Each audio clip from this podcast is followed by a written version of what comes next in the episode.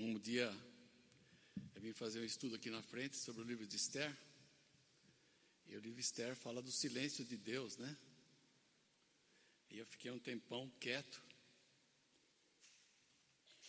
E o pai do Júnior veio para orar comigo aqui na frente. Eu queria falar que o silêncio atormenta a gente às vezes, né? E todo mundo fica preocupado: o que está acontecendo, né? Será que ele vai ter um, um ataque, alguma coisa, né? Mas era para falar que o silêncio é difícil, né? especialmente quando o silêncio é da parte de Deus, né? Para a nossa vida. E há períodos que a gente tem que enfrentar esse silêncio. O que tem que a ver com o estudo de, de hoje à noite? Você está perguntando por que, que eu estou falando? Não tem nada a ver. É só para. Né? Que bom, né? É, quando você está lutando com algo, é, você fala com você mesmo? É, por exemplo, você está desanimado, aflito, com medo, você fala com você? Assim, coragem, vamos lá. Eu não estou falando de um de pensamento positivo, não estou falando disso, né? Quando era jovem tinha um livro Pensamento Positivo. Era tão ruim quanto os de hoje também, de autoajuda, né? A gente sabe que esses livros não, não sustentam a gente, né? Eu estou falando de, daquela conversa que você faz para provocar uma mudança de atitude, né? Você fala de, com você mesmo. Né?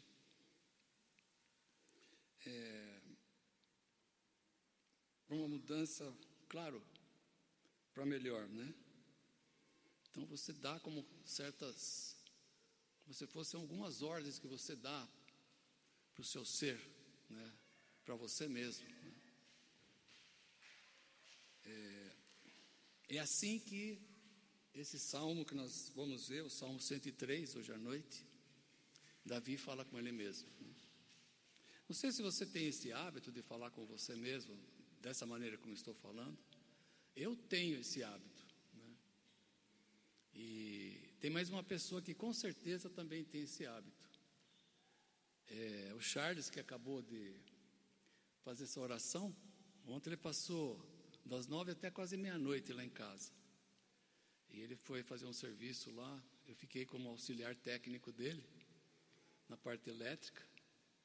E às vezes eu saía para a sala para escrever algumas coisas sobre o nosso estudo aqui de hoje à noite, né? De repente ele começava a falar lá, eu falava, Charles está falando comigo? Não, eu estou falando comigo mesmo, é que eu, né?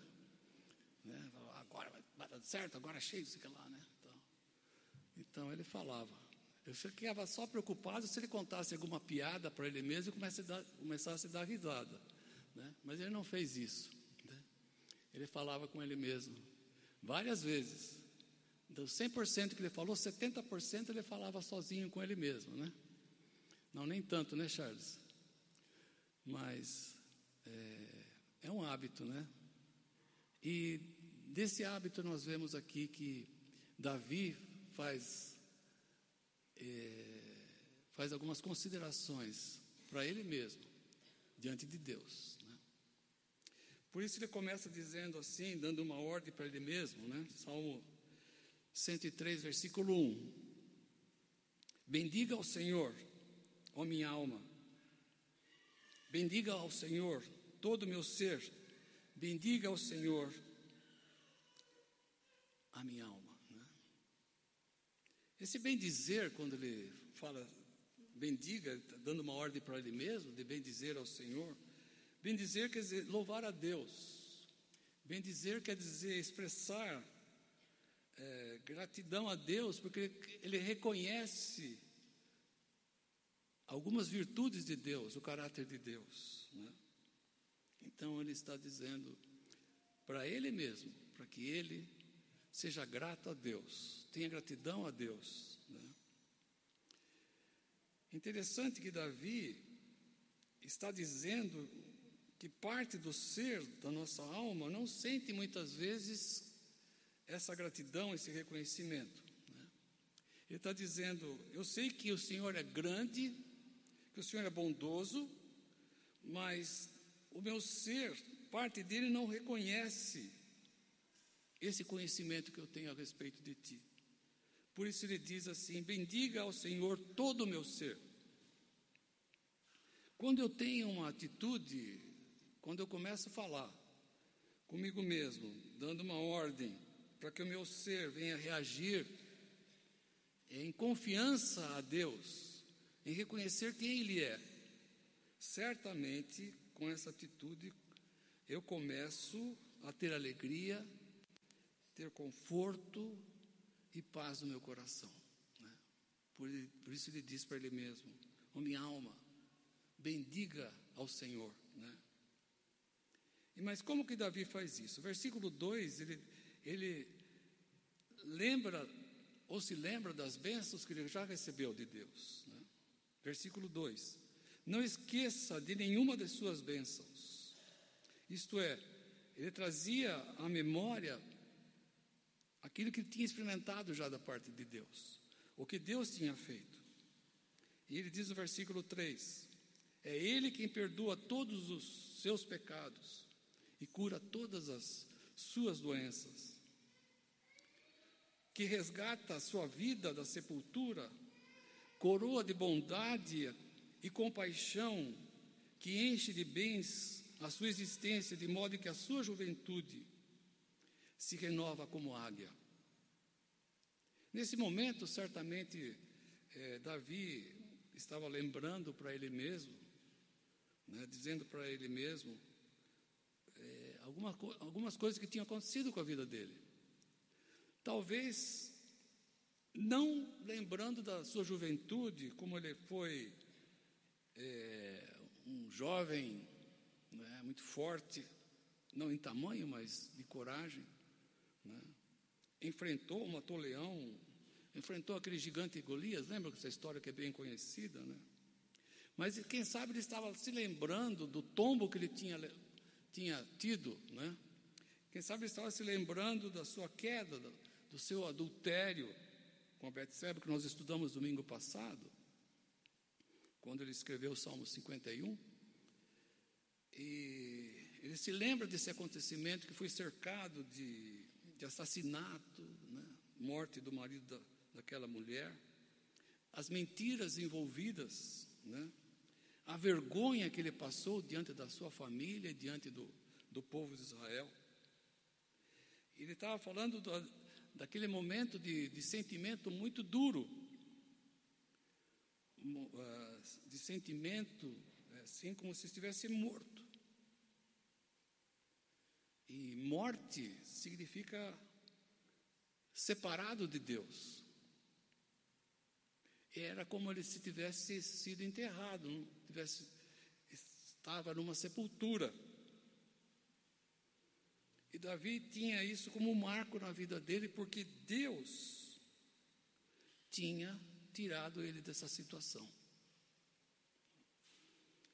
Deus, sem dúvida, era bom, por isso que ele diz da bondade e misericórdia de Deus, que Deus é compassivo, que Deus tirou daquela situação e renovou suas forças como uma águia que poderia alçar grandes voos.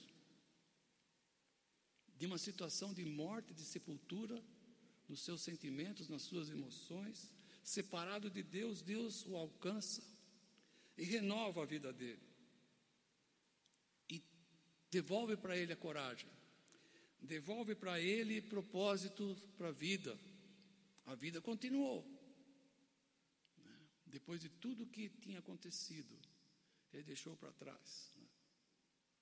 Até domingo passado nós falamos isso, né?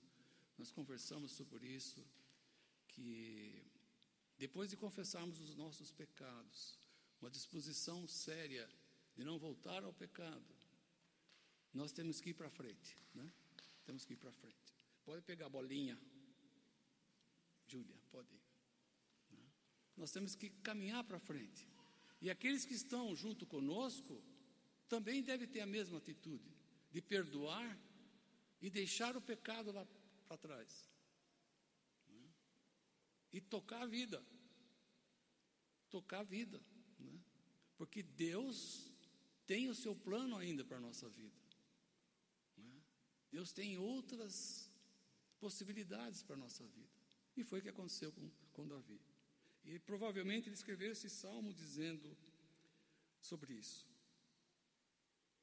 Quando estou abatido, aqui que vale, é, quando estou aflito, aqui equivale aquele caderninho de anotação das nossas orações. Né? Por isso que nós temos ali um caderno de oração. E eu peço que vocês escrevam aquilo que vocês já pediram, o que Deus respondeu, o que Deus já fez. Nós temos que lembrar, lembrar para nós mesmos aquilo que Deus já fez. Isso é um, é um encorajamento né, para fazer um marco na, na, minha, na nossa vida. Né? Não sei se você tem lembranças, ou se você tem um diário e escreveu o que Deus já respondeu para a sua vida. Mas nós temos que ter essas lembranças escritas, para que quando nós estivermos num momento de aflição, de luta, nós lermos e recordarmos o que Deus fez, o que é que aconteceu. Né? Dizer para nós mesmos. Ali tem umas, uma, umas folhas escritas e de vez em quando eu dou uma lida. É tão bom ver o que Deus já fez. Né? É muito bom. Mas Davi está falando da minha experiência pessoal com Deus, né? daquilo que Deus já fez na minha vida, daquilo que Ele faz na nossa vida. Né? Que nós temos que recordar, especialmente naqueles momentos de desânimo, né? daquilo que já passamos. Né? Nós temos que lembrar, lembrar para nós mesmos. Né? Eu tenho algumas lembranças, vocês também devem ter. Né? Uma lembrança de livramento, uma experiência é, do seu relacionamento com Deus, o que Deus já fez. Eu me lembro quando eu era menino, eu estava muito doente. E minha mãe pediu a Deus que me salvasse, que me curasse. E ele atendeu. Ele atendeu. Né? Ele atendeu. Isso foi um marco para mim. É um marco para a minha vida. Um certo dia, eu estava lá em Jundiaí, e tinha por volta de sete para oito anos. Eu fui na casa da minha avó, e meu primo, aliás, meu tio, que era um pouco mais velho que eu, eh, nós estávamos na cozinha e lá tinha uma, uma espingarda. Lá se usava muito para caçar, lá nos, nos bairros, na Várzea Paulista, ali perto de Jundiaí. Né? A gente caminhava e tal fazia umas caças, mas meu pai nunca me deixava ir. E eu olhei para aquela espingarda e falei para o meu tio: ah, esse que calibre que é? Ele falou, não sei o que lá. Ele pegou a espingarda e pôs na minha cabeça. Né? Pôs assim, tum, aqui na minha cabeça e falei: tira esse negócio daqui. Quando pus, tira esse negócio daqui, ele falou: quer ver? Pá, apertou o gatilho. E a arma estava carregada. Esses marcos na, vida, na minha lembrança, na minha vida, falam que Deus tinha um plano para mim. Né? Falam para mim. Especialmente quando estou desanimado ou aflito, que eu, a gente tem aquela sensação de desistir, qualquer coisa assim, fala, não, Deus, Deus tinha um plano. Eu me lembro ainda quando eu era jovem, mais jovem do que eu sou hoje, há uns 50 anos atrás, mais ou menos. Estava passando por um período difícil, de depressão, deprimido. Algumas decisões eu tinha que fazer, né? E foram nos anos 70. E eu queria ver se eu fazia o seminário ou não, ia fazer vestibular. É, eu queria desmanchar um namoro que eu tinha, eu queria pensar, mas eu, quando que eu vou casar? E tinha umas, uns conflitos a esse respeito. Né? E não sei por que razão isso mexeu tão forte na minha vida. Né? Até tinha aquele doutor Shed, o seu Shed, era meu professor. Eu falei, doutor Shed, eu estou me sentindo muito um miserável. E eu pensei que ele fosse falar alguma coisa, não, aquela. Ele falou: olha, pelo seu semblante estou vendo que você está miserável mesmo. Vou orar por você. Só isso. Né? Caramba, eu falei, mas como é que eu vou sair dessa aqui dentro de mim, essa coisa pesada? Né? E eu me lembro que estava uma tarde lá em São Paulo, no bairro da Moca. Meus pais saíram, estava um calor como nesses dias, eu sentado no sofá, com uma vontade incrível de chorar, né? aquele sentimento assim que você não sabe porquê. E de repente, como que uma voz de Deus falou para o meu coração. Né? O Espírito Santo falando comigo. E não tenho a menor dúvida que foi ele que falou comigo. Citando um texto de Isaías. Né? Como que dizendo para mim: olhe para Deus, olhe para o caráter de seu, seu Deus. Ele renova, vai renovar sua força. Incrivelmente,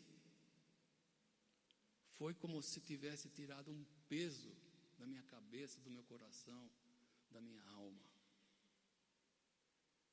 E às vezes, quando eu quero entrar numa situação como essa, Deus me. É como se Ele, ao relembrar desses fatos, né? não sei se é importante para você, mas para mim foi. Ao lembrar desses fatos, eu me lembro que eu tenho algum significado para Deus que Deus tem um plano para a minha vida. Né? Quer que eu caminhe, quer que olhe para frente. Né? Bom, não quero falar só de mim, né? mas eu queria que você soubesse disso. Que nos momentos de aflição da nossa vida, nós temos que relembrar, como Davi fala, né? temos que lembrar de, de, daquilo que ele tem feito. Ele fez aqueles acontecimentos que são como um marco para a nossa vida. Eu tenho provas na minha vida que Deus é bom para comigo, que Ele ainda pode fazer com que eu possa voar como uma águia. Eu tenho provas a respeito disso. Na minha existência desses 68 anos, eu tenho evidências a respeito disso. Você olhar para esse corpinho aqui, você pode falar: não, está acabando. Mas aqui dentro, ele renova as minhas forças. Né? Ele renova as minhas forças. Renova as minhas e as suas forças. Não se esqueça do que Deus já fez por você. E Davi, passando por esse momento sombrio de recuperação, de restauração, ele se lembra daquilo que Deus já tinha feito por ele. Né? Davi tinha é, lembranças. Então, quando eu tenho que enfrentar uma oposição, um momento de aflição, eu tenho que lembrar do que Deus já fez por mim. Meu coração se enche de confiança, porque eu sei que Ele está comigo.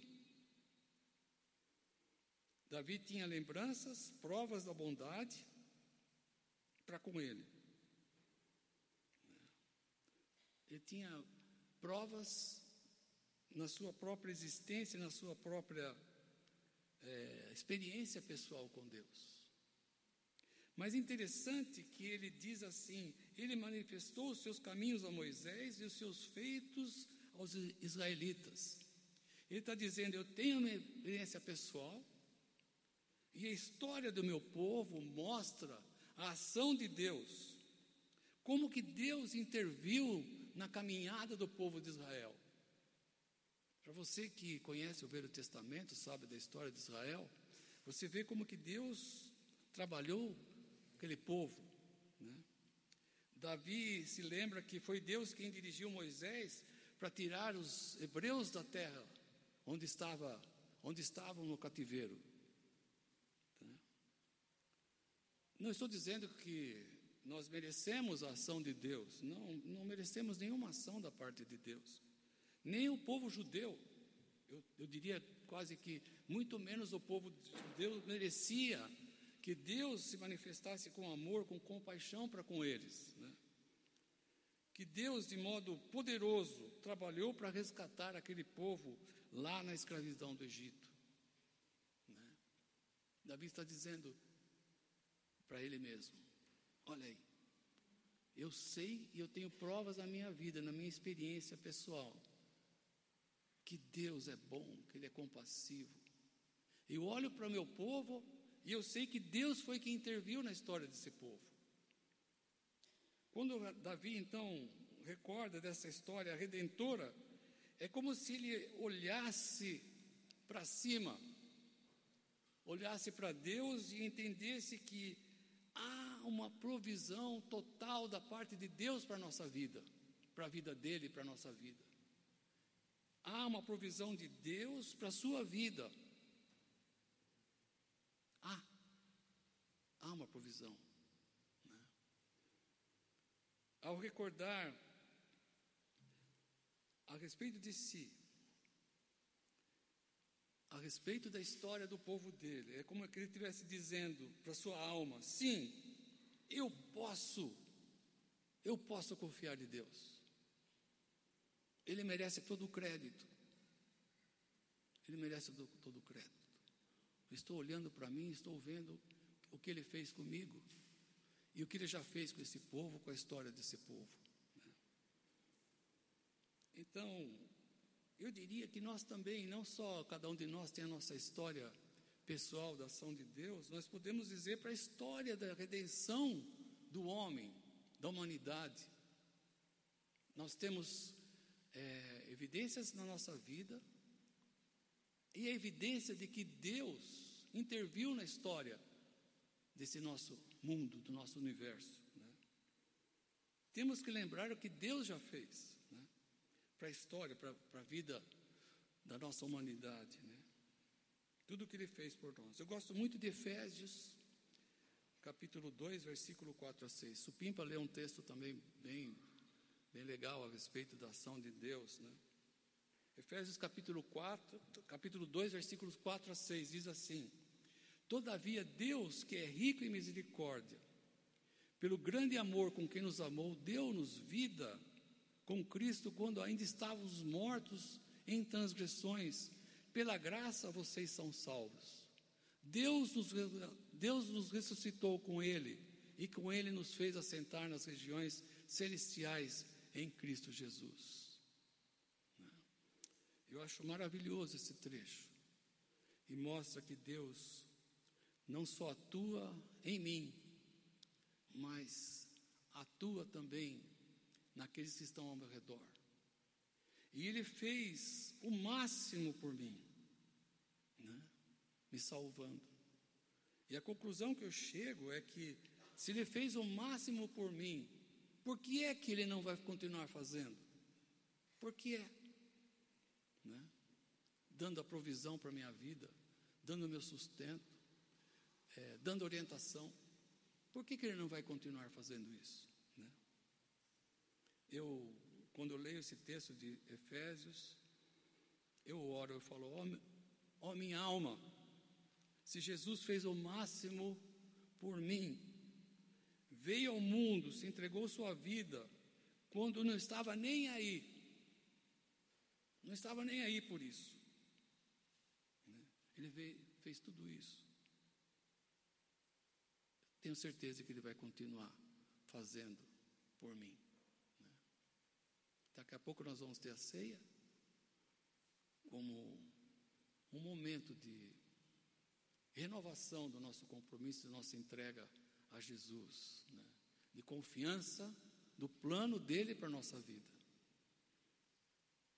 Mas Davi continua dizendo que lembra-se do que Deus fez por ele e pelo seu povo, e ainda, versículo 8: ele repete uma frase que aparece em outros salmos também, como nós Supimpa mostrou para nós. O Senhor é compassivo e misericordioso, muito paciente e cheio de amor.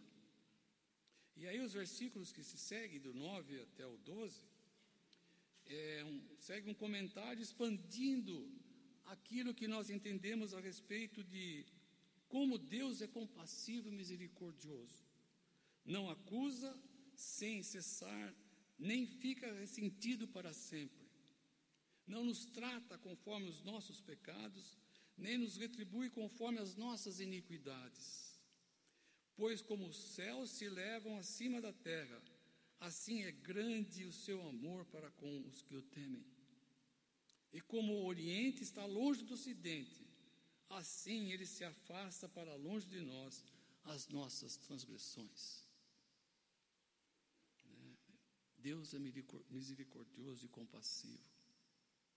Uma coisa que eu estava me lembrando quando eu estava lendo esse texto, aquele que é santo, aquele que é poderoso, puro, ele não, não nos acusa, nem fica sem cessar, ele nem fica ressentido para sempre. Ele não nos trata de acordo com aquilo que a gente fez, de errado, de pecado. Né? Fico pensando, se ele não faz isso, por que, que nós fazemos isso com as nossas, nossos companheiros, né? nossas esposas, nossos maridos? É um comportamento que Deus não aprova. Deus é exemplo daquilo que nós deveríamos fazer entre nós. De perdoar. E não ficar cobrando. E não ficar relembrando aquilo que já passou. Não ficar cobrando o pecado que já foi abandonado. Ficar cobrando dos outros. Porque Deus não, não faz isso porque Ele é compassivo e misericordioso. É assim que Ele quer que eu seja também. Com a Sônia, com meus filhos, com os meus colegas, com meu vizinho. Né? Você já experimentou que Deus é bom e compassivo na sua vida? E é assim que você age também com aqueles que te traem, que te machucam, que são injustos? É dessa maneira que você se comporta também? Bem, eu só queria chamar a atenção também nesse versículo 8, é, que aparece em outros salmos, como eu disse, e, e trata-se de uma citação de Êxodo capítulo 34, versículo 6. Se você olhar lá, você vai ver que Moisés diz assim: Senhor, Senhor, Deus compassivo e misericordioso, paciente, cheio de amor e de fidelidade. Parece que é uma frase que se repete. Essa mesma frase não só Davi usou várias vezes nos Salmos, mas também Joel, outro profeta. Em meio a muita tristeza, Jeremias também usou. Você pode encontrar lá em Lamentações 3, 21 a 23, até citei domingo passado.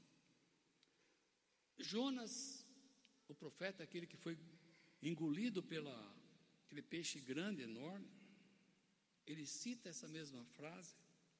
Neemias, capítulo 9, versículo 16. Segunda Crônicas, capítulo 30, versículo 9. Eu sei que eram contextos às vezes um pouco diferentes, mas eles citam como se fosse uma verdade a respeito de Deus qual esses homens de Deus se apegaram firmemente e repetiam esses momentos difíceis que estavam passando. Esses, essas citações que nós vemos de Êxodo capítulo 34, o contexto é de sofrimento, aflição, de luta. Né? Eu poderia dizer que, assim como Davi e os outros autores bíblicos, é, eles se seguraram numa verdade a respeito de Deus. E que nós temos que nos a, a segurar, ou nos segurarmos a uma verdade específica a respeito de Deus. Né? É muito importante. Né? Eu gosto muito de aprovar e ver que Deus é bom. Eu não sei quantas vezes eu repito isso para mim. Aprovar e ver que o Senhor é bom. Acho que teve até uma época que eu fiz um cartãozinho com uma cartolina e dei para alguns para pôr na mesa assim, ficar olhando. Às vezes uns 60. Falei, ó, provar e ver que o Senhor é bom. Lembrar, para me lembrar que Deus é bom. Isso renovou muitas vezes, né? E renova o meu coração. Né? Eu lembro de uma mulher que não é a Sônia, muito próxima de mim.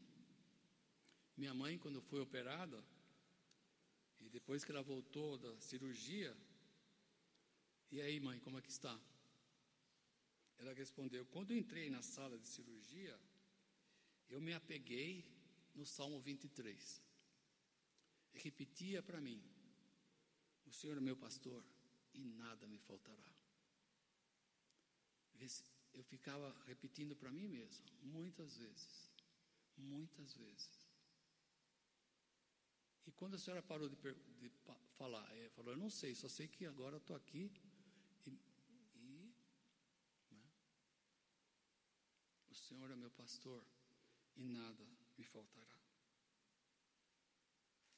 Então eu digo que nós devemos segurar uma verdade a respeito de Deus, do caráter de Deus e repetir muitas vezes para nós mesmos, muitas vezes, para que a nossa alma seja encorajada, né? para que sejamos confortados, para que a gente sinta da paz que Deus nos dá, que o Espírito Santo nos dá nesses momentos de aflição, de luta, né? Temos que fazer isso. Eu quero terminar dizendo que quando nós enfrentamos dias sombrios, não deixe a sua alma assumir o controle. Diga para você mesmo né, uma verdade algo de Deus para você se lembrar. É, quando Davi fala é, no versículo 1, para que todo ser, bendiga a minha alma, bendiga ao Senhor todo o meu ser, é, é mais ou menos lógico que você está pedindo que todo o ser dele, né, deve ser tomado por essa pelo amor, entender da compaixão de Deus. Ele fala: todo o meu ser é porque uma parte não deve ter sido tomada. E eu acredito nisso, que às vezes nós temos um conhecimento, né? E esse conhecimento tem que atingir aquela parte a respeito da nossa vontade, da nossa decisão que muitas vezes o que nós sabemos a respeito de Deus é um conhecimento, né? algo teológico, importante, certo, mas não atingiu o nosso ser totalmente. E nós precisamos que todo o nosso ser seja tomado por Deus, por uma verdade da palavra de Deus. Todo o nosso ser.